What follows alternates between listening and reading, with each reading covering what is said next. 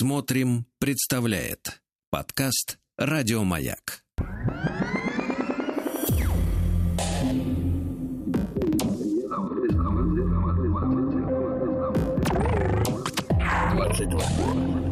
Объект. Объект двадцать два.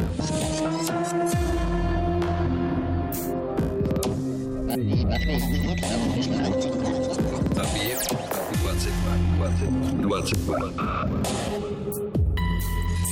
Объект 22. На маяке.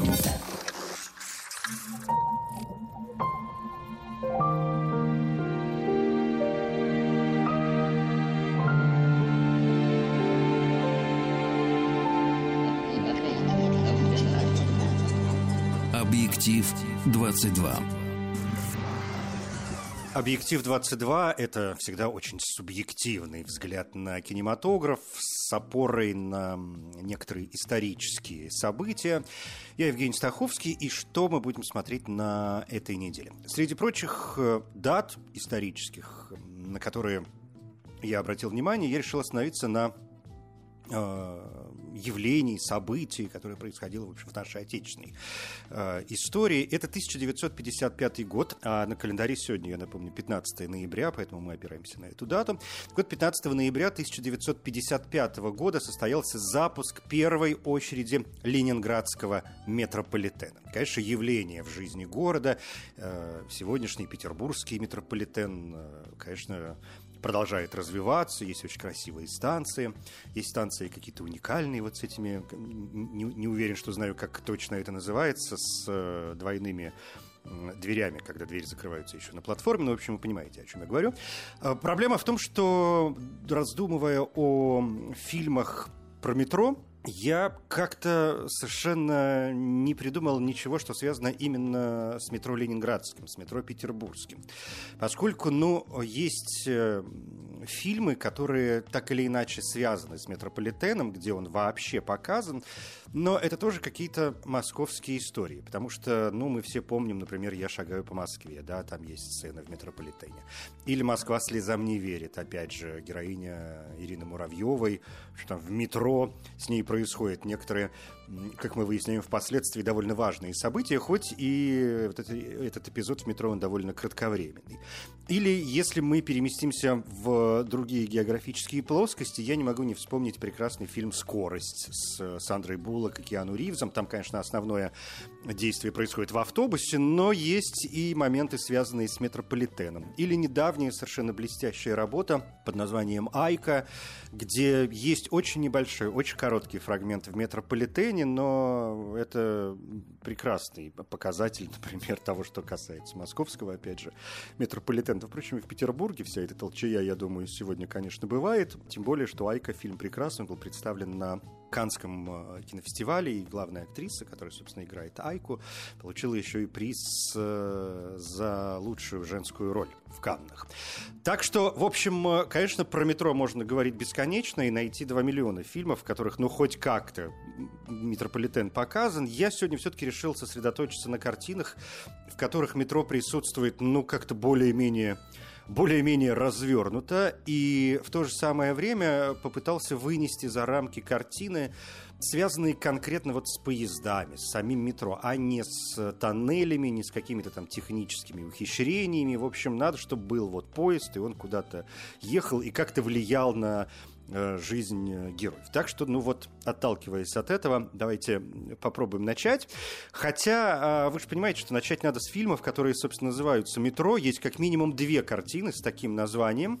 Первый фильм – это картина 2003 года. Это южнокорейский такой боевичок снятый Пэк Вун Хаком. И речь в этом фильме идет о полицейском, который э, вспоминает о своей потерянной возлюбленной, а там параллельно, в общем, начинает происходить история с террористическим актом. В город приезжает новый мэр, и в метро террористы угоняют поезд, и, в общем, начинает готовить такой полномасштабный теракт, нужно с этим что-то делать. Довольно живое, очень динамичное, действительно классно сделанное кино с э, очень хорошими спецэффектами для 2003 года.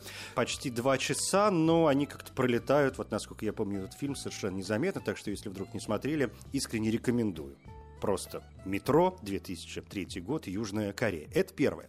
Второй фильм, который тоже называется «Метро», это уже отечественная работа, может быть, он более известен. Это фильм «Катастрофа» Антона Мигердичева, снятый по мотивам одноименного романа Дмитрия Сафонова.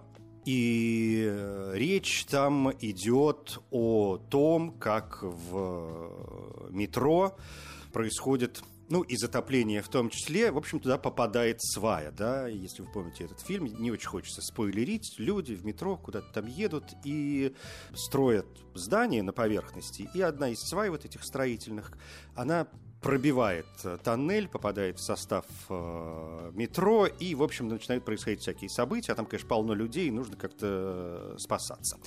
Здесь очень много, конечно, тоннельных каких-то моментов, но сама вот эта история, само действие, которое происходит в вагонах поезда и показ э, подземки, мне кажется, это сделано довольно интересно. Историки, исследователи кинематографа говорят, что «Метро», вот этот фильм 2013 года, самый успешный российский фильм «Катастрофа» после советского фильма «Катастрофа. Экипаж» 1979 года. Мы сейчас говорим вообще о фильмах-катастрофах, сделанных в России или в Советском Союзе. Так что я, честно говоря, очень хорошо отношусь к этому фильму, тем более там, в общем, хорошие актеры, Алексей Продуков и э, Светлана Ходченкова, и Анатолий Белый, и Иван Макаревич, и Кирилл Плетнев. Ну, в общем, есть на кого полюбоваться.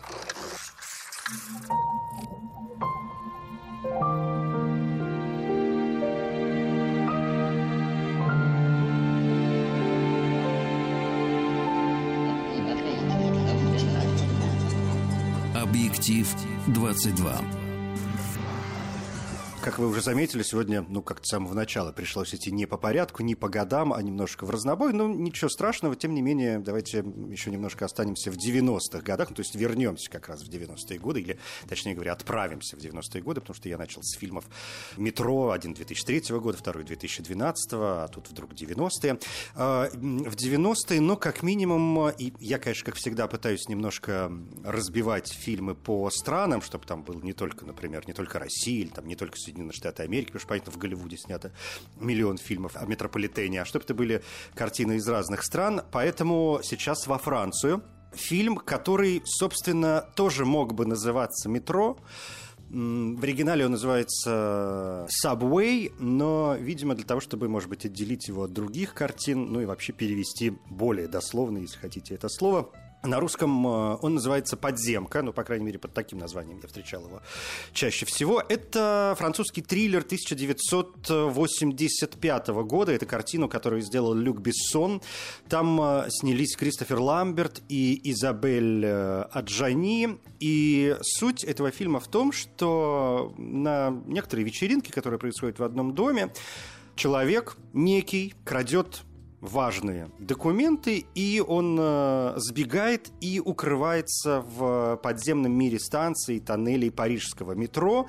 И там он встречает разных персонажей, с которыми начинает общаться, начинает как-то дружить. И там происходит, там есть люди, которые, собственно говоря, живут в метрополитене. И э, его пытаются поймать, но у него есть масса возможностей для того, чтобы скрыться. Более того, у него еще там завязывается роман, разумеется. Изабелла Джани здесь появляется не случайно. И я вот в самом начале сказал, что сегодня мне хочется больше обращать внимание на фильмы, все-таки связанные с метро, как с поездами. Здесь, конечно, больше, наверное, тоннелей и всяких э, колоритных, как я уже сказал, персонажей, которые ему встречаются. Но мне кажется, очень важной эта картина, и поэтому мне захотелось обратить на нее внимание, тем более, что это, в общем, работа Люка Бессона,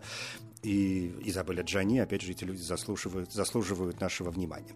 Но теперь в Соединенные Штаты Америки картина, которую, мне кажется, очень многие знают, и, конечно, она ассоциируется с метро, хотя там происходит очень мало времени, но этот метрополитен и этот зачин метрошный, он э, очень важен для всех последующих действий, поскольку речь идет о фильме «Осторожно, двери закрываются», в оригинале это «Sliding Doors».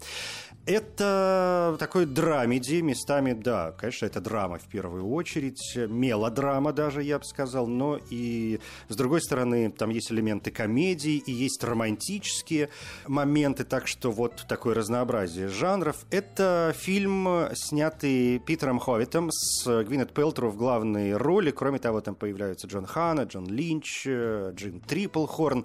И, если вы помните, очень прекрасно, если нет, ну, может быть, возможность посмотреть этот фильм. Там две сюжетные линии, которые, собственно говоря, начинают развиваться в зависимости от того, успеет ли она на поезд э, метро.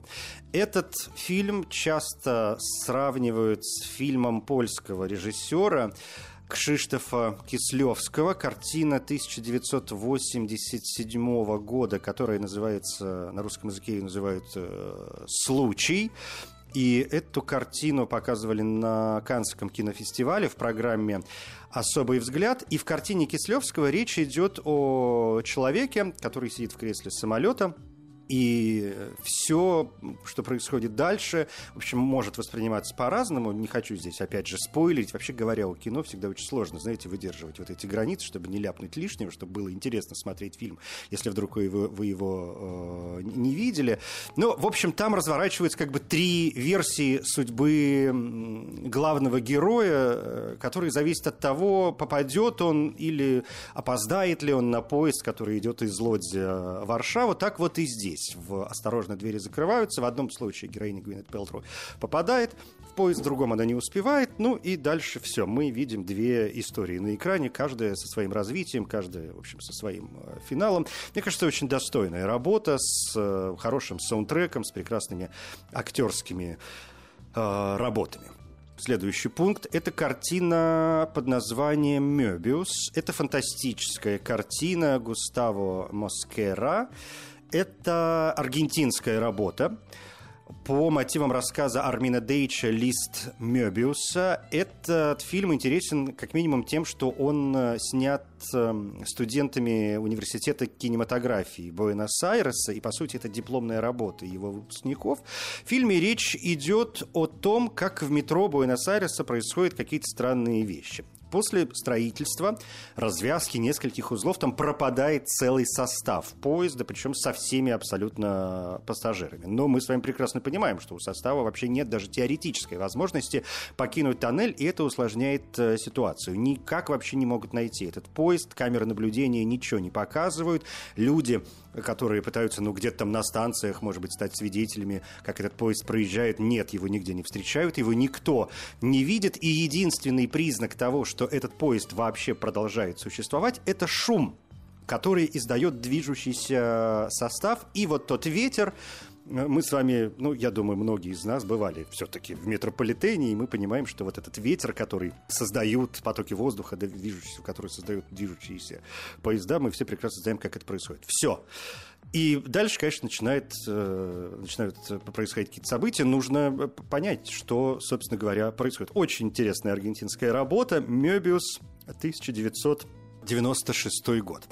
И еще одна картина из 90-х. Этот фильм, называется он э, «Истории метро», «Истории из э, подземки». Это картина 1997 года. На русском языке мне кажется, этот фильм больше известен под названием «Не прислоняться». Это альманах. Это, в общем, работа, снятая для телевидения, но, тем не менее, это кино такое телевизионное.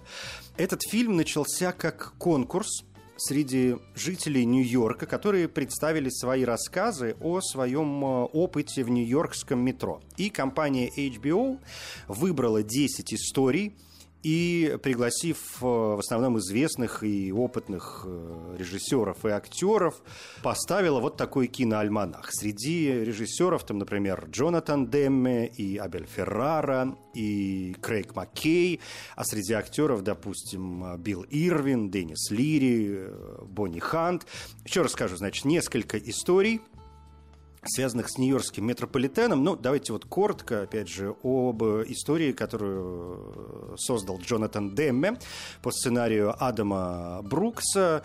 Там в этой истории речь идет о мужчине, который э, пытается сесть на поезд в час пик, и вот он как-то пытается запрыгнуть, что называется, в последний вагон, причем час пик, толпа народа, и тут он вдруг видит, что один из э, составов пуст. И он запрыгивает в э, один из, один, один из вагонов пуст, да, и он запрыгивает в этот вагон и обнаруживает, что вагон пуст не просто так.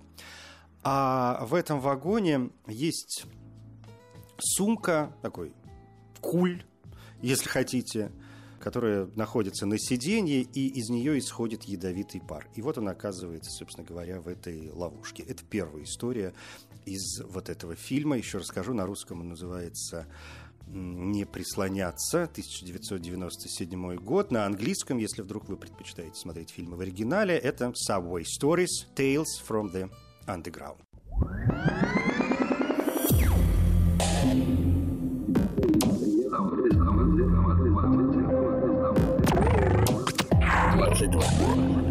Объект 22. Объект 22. Объект двадцать два. Двадцать два. Объект 22. На маяке.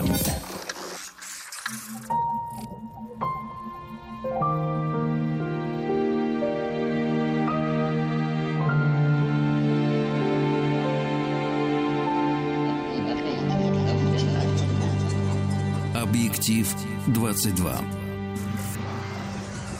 15 ноября 1955 года состоялся запуск первой очереди ленинградского метрополитена. Сегодня в объективе 22 вспоминаем фильмы о метро. В общем, то, что мы смотрим на этой неделе. Вот несколько картин уже остались позади. Давайте пойдем дальше, уже переместимся в 21 век.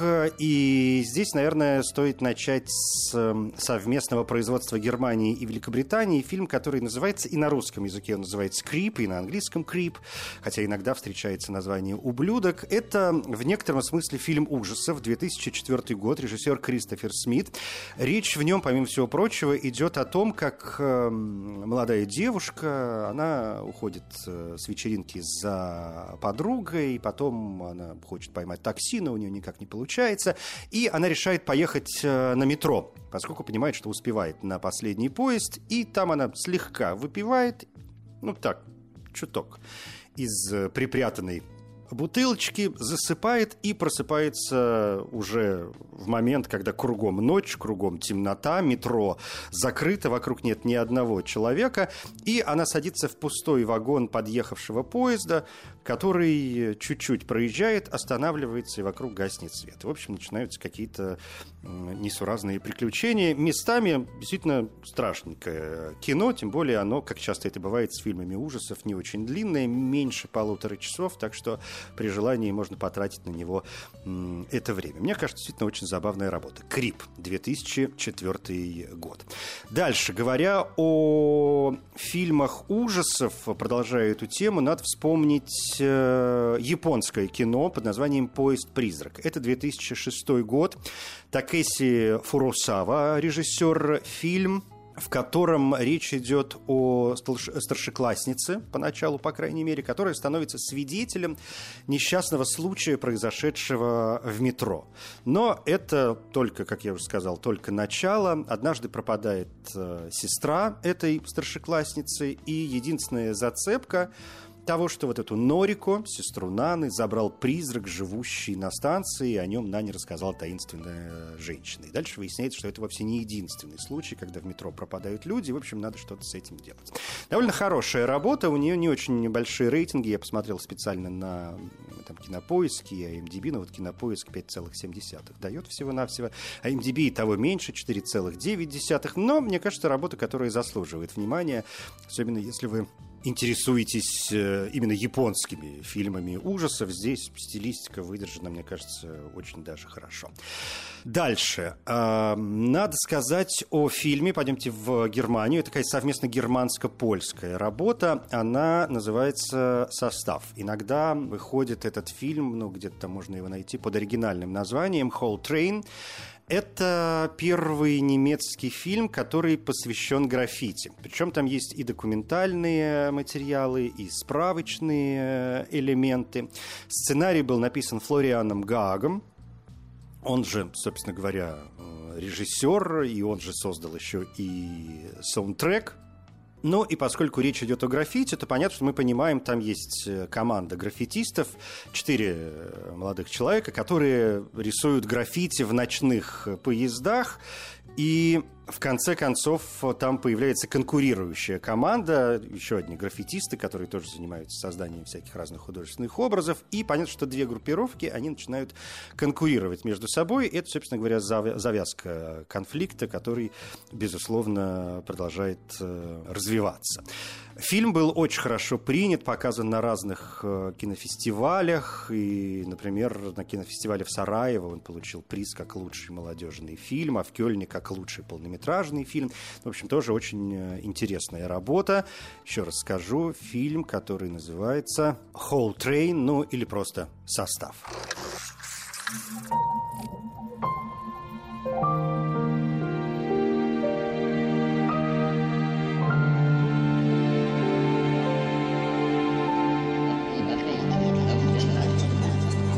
Объектив 22. Сразу два довольно интересных э, американских фильма появились в 2008 году, фильма, связанных э, с кинематографом. Первый называется «Полуночный экспресс». Это фильм, основанный на одноименном рассказе Клайва Баркера 1984 года. Режиссером выступил Рюхей Китамура, в ролях там Брэдли Купер, Лесли Би, Брук Шилдс э, и так далее. Суть этого фильма в том, как Леон, фотограф, который любит делать уникальные снимки города, он э, в один прекрасный день, а точнее говоря, в одну прекрасную ночь направляется в городское метро, где фотографирует сцены, связанные с э, изнасилованием, и на следующий день он э, понимает, что эта женщина, которую он видел в метрополитене, она пропала. Он э, отправляет свои фотографии полиции, ему не верят. Ну, в общем, начинается какая-то непонятная история, которая кажется, ну, каким образом вообще связана с метрополитеном, но Изучая свои снимки, фотограф понимает, что девушка села в поезд, в котором находился некий незнакомец. И тогда Леон, главный герой, начинает за ним следить и узнает, что тот работает мясником на бойне и каждую ночь ездит на самом последнем поезде метро. Это, сказал я или нет, не помню, это фильм действительно ужасов. Его можно назвать, наверное, триллером, потому что, ну, как бы с преступником там все почти понятно, почти в самом э, начале. Отличные актерские работы, картина, которая, ну, держит некоторое время в напряжении. Главное в «Полуночном экспрессе» не путать его с фильмом «Призрачный экспресс». Это тоже фильм 2008 года и тоже американский. А, ну, значит, получается сразу три американских фильма вот э, в этой подборке. Э, «Призрачный экспресс» — это фильм Брайана Кинга — который рассказывает о том, как трое героев уезжают в одном вагоне ночного поезда, и в салоне им попадается труп человека, у которого в скрюченных пальцах э, зажата древняя с виду и очень красивая шкатулка. Вот эта шкатулка вскрывает в себе нечто, как мы довольно быстро выясняем, она скрывает в себе древнее зло, которое способно поднять на поверхность самые черные желания, самые скрытые страхи человеческой души, чтобы пробудить в людях неуемную жажду убийства.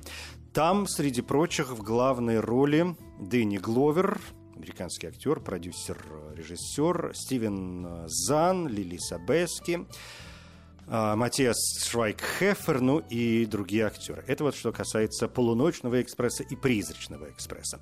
Ну и еще один фильм, о котором а, надо сказать в самом начале, еще одна картина 2008 года, она называется «Поезд дальше не идет». Еще один фильм ужасов, который э, в данном случае снял Питер Даулинг – Там речь о том, как э, четверо мужчин, у которых такая вечеринка, они перемещаются с одного места до другого места. И вот в Нью-Йорке они садятся в метро с двумя стриптизершами из клуба и случайно выходят на станции, закрытые еще в 70-е годы 20 века. И они оказываются в ловушке в туннелях под Нью-Йорком, становятся свидетелями убийства и как бы начинают спасать самих себя, понимают, что происходит нечто неладное. В общем, начинаются их приключения по ночному метрополитену. Но это вот э, еще одно исключение в сегодняшней программе, поскольку э, в самом начале я сказал, что мне хочется больше обращаться к фильмам, связанным с поездами метрополитена, а не с тоннелями и какими-то техническими помещениями и так далее, и так далее. Но вот в этом фильме все-таки, наверное, больше не поездов, а тоннельных э, моментов. Ну да, тем не менее, почему бы, собственно говоря, и нет, кто нам запретит.